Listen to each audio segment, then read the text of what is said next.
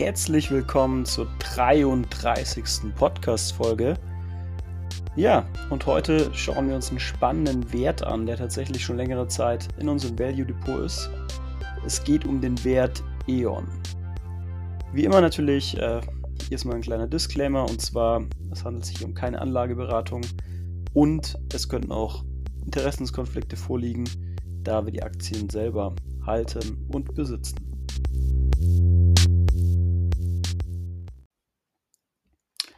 E.ON ist ein spannendes Unternehmen, das tatsächlich bereits im Jahr 2000 ähm, gegründet wurde. Ähm, es ist quasi dann entstanden aus verschiedenen anderen Energieunternehmen und hat aktuell den Sitz in Essen. Die Gründung ist damals in Düsseldorf erfolgt.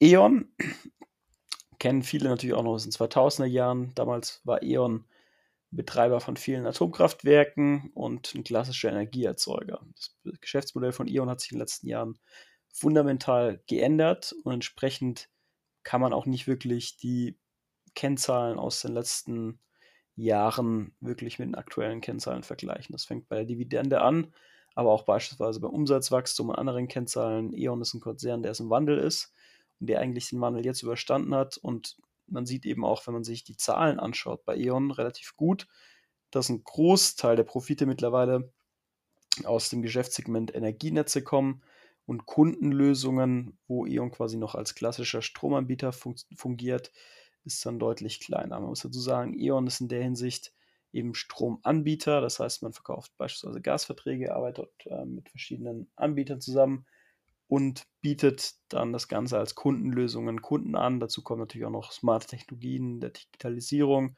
wo E.ON eben auch Kunden unterstützen möchte. Aber dieses klassische Erzeugergeschäft mit eigenen Kraftwerken, das hat E.ON eigentlich aufgegeben. E.ON ist zusätzlich ziemlich stark abhängig von Europa. Also man macht im Prinzip den ganzen Umsatz in Europa und auch das Geschäftssegment Energienetze ist natürlich sehr stark deutschlandlastig. Sprich, da gibt es relativ große Abhängigkeiten. Wenn man sich jetzt die Marktkapitalisierung anschaut, ähm, im Verhältnis zum Umsatz, merkt man, okay, die Marktkapitalisierung ist relativ gering im Vergleich zum Umsatz. Man muss eben dazu sagen, dass E.ON sehr stark verschuldet ist. Ähm, das heißt, viel von den Cashflow, der entsteht durch den Umsatz, den Profil, äh, also ja, ein Großteil von den, vom operativen Umsatz wird eben dann abgegeben, auch für Zinszahlungen. Man möchte eben aber in Zukunft von diesen Schulden runterkommen und gleichzeitig aber auch die Eigenkapitalzahlungen, sprich die Dividende, weiter erhöhen. Der Vorstand hat da das Ziel ausgegeben, dass man jedes Jahr Dividende bis zum Jahr 2026 um 5% erhöht. Und das ist natürlich ähm, sehr spannend, gerade für Aktionäre, weil man einen relativ konstanten Dividendenzahler hat, der die Dividende konstant erhöhen kann, weil man eben ein relativ sicheres Geschäft hat durch die Energienetze. E.ON profitiert da eben auch von einem Megatrend, und zwar von der Neoökologie, aber auch von der Mobilität. Das heißt, die Energienetze in Deutschland müssen weiter ausgebaut werden. Erfordert auch einige Investitionen. E.ON hat hier bis zu 25 Milliarden Euro Investitionen im nächsten Jahr angekündigt. Und sie werden eben in der Hinsicht vom Staat vergütet. Das heißt, der Staat legt quasi Netzentgelte fest und E.ON bekommt dann quasi ähm, basierend darauf eine Bezahlung vom Staat für die Bereitstellung der Netze. Das heißt, E.ON ist zumindest bei, bei der, als Netzbetreiber eine Art Quasi-Monopolist, hat dafür aber eine große Abhängigkeit vom Staat, ist aber aus dem Grund für Aktionäre relativ spannend, weil man dadurch relativ konjunkturunabhängig ist. Und wie schon betont, die Energienetze werden weiter ausgebaut, sprich die Vergütungen für E.ON werden relativ stark ansteigen in den nächsten Jahren. Und was man jetzt sehen kann, ähm, die Abhängigkeit natürlich vom Gas ist für E.ON Segen und Fluch zugleich. Als ähm, Anbieter von ähm, Kundenlösungen hat E.ON natürlich auch äh, beispielsweise Gas von Gazprom an die Kunden weiterverkauft konnte aber jetzt eben, das zeigt sich auch in, in den letzten Monaten, die Preise relativ gut an die Verbraucher weitergeben. Das heißt, es werden jetzt tatsächlich auch wieder die Verbraucherpreise erhöht. Das heißt, E.ON ist nicht wirklich davon betroffen, wie sich die Preise ändern, sondern man kann die Preise relativ gut weitergehen, hat weiter seine Marge und ist auch da dann natürlich entsprechend gar nicht so stark gefährdet, wie das vielleicht manchmal in der Berichterstattung ja, erweckt werden könnte. Schauen wir uns vielleicht nochmal ein paar andere Fundamentalbewertungskennzahlen bei E.ON an. Ähm, das KGV wird dieses Jahr höchstwahrscheinlich bei etwa 12,7 liegen. Das ist ein sehr spannender Wert und auch eine fundamental faire Bewertung. Die Eigenkapitalrendite ist relativ hoch, wie schon angesprochen. Das liegt natürlich auch daran, dass E.ON einen krassen Leverage hat durch eine hohe Verschuldung. Entsprechend ist der Verschuldungsgrad ziemlich schlecht.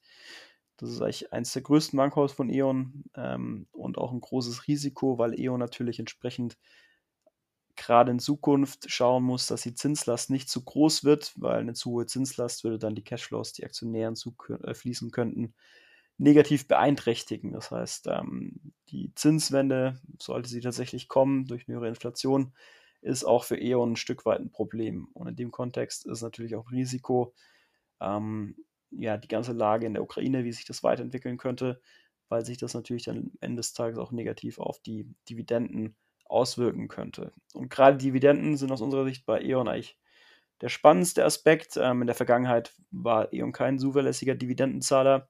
Allerdings sieht man das jetzt eben auch in den letzten Jahren, versucht man jetzt kontinuierlich die Dividende immer stärker anzuheben und hat es auch seit 2000 und 17 relativ gut geschafft. Ähm, dieses Jahr schafft man nicht ganz das eigene Ziel von 5% zu erreichen. Man erhöht die Dividende um 4,3%, aber man ist eben nah dran an diesem 5% Ziel. Auch spannend bei E.ON ist der Aspekt, dass es tatsächlich in der Vergangenheit, also in den letzten zwei Jahren, quasi nur Insiderkäufe gab und erst vor kurzem ähm, tatsächlich ein großer Insiderkauf von einem Aufsichtsratmitglied erfolgt ist, über 300.000 Euro, was dafür spricht, dass E.ON tatsächlich auch im aktuellen Umfeld noch relativ solide darstellt, äh, dasteht. Ähm, und der Kurssturz, der jetzt natürlich in Folge, in Folge der Ukraine-Krise entstanden ist, gar nicht so dramatisch ist, wie man vielleicht denkt, sondern E.ON scheint wohl fundamental nach wie vor gut aufgestellt zu sein. Zumindest scheint das das entsprechende Aufsichtsratmitglied so zu beurteilen. Ja, wie angesprochen, ist E.ON eben ein Profiteur der Megatrends Neoökologie und auch Mobilität. Ähm, je mehr Leute natürlich umsteigen auf Elektroautos, desto größer ist eben die Netzauslastung und desto wichtiger ist eben auch der grundsätzliche Ausbau des Stromnetzes in Deutschland, wovon E.ON am Ende des Tages wieder profitiert.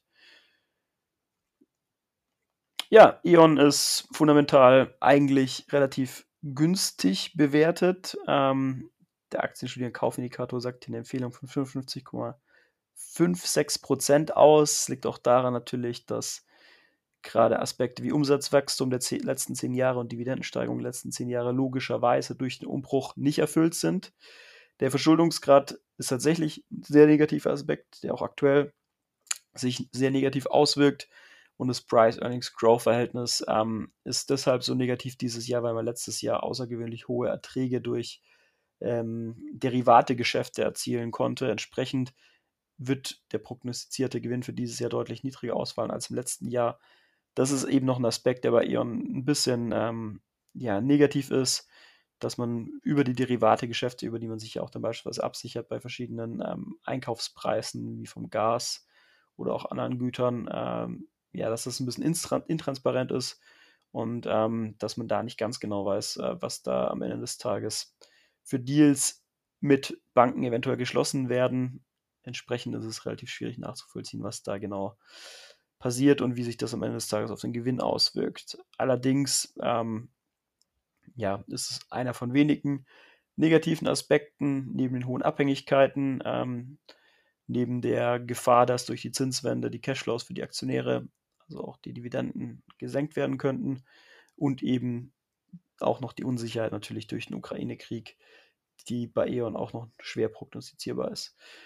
Also im Großen und Ganzen ähm, aus unserer Sicht bleibt E.ON für uns haltenswert. Ähm, wir bleiben weiter investiert, freuen uns natürlich auf die schöne Dividende. Haben jetzt auch seit Einkauf im Jahr 2020 quasi eine Performance, wenn man mit äh, den Dividenden kalkuliert, jetzt noch ausgeschüttet werden von etwa 20% erzielt, was ja eigentlich ganz okay ist für etwa zwei Jahre Laufzeit mit ungefähr 10% im Jahr im Durchschnitt, also 5% etwa durch die Dividende plus nochmal 10% Kursgewinne über zwei Jahre. Ja, insofern ist E.ON für uns äh, nach wie vor haltenswert. Wir freuen uns auf weitere Dividendenerhöhungen. Und tatsächlich ist auch beim Kurs noch ein bisschen Potenzial, wenn man den Analysten glaubt. Die gehen im Durchschnitt von einer, ähm, vom Kurspotenzial von etwa 25% aus. Ja, das war es auch schon. Die kurze Zusammenfassung zu E.ON nochmal im Detail. Und ansonsten könnt ihr uns natürlich auch wie immer gerne auf Instagram beispielsweise schreiben und äh, nachfragen, was unsere Meinung ist zu dem Titel. Ja, bis zum nächsten Mal und das war's zur Aktienanalyse zu Ion.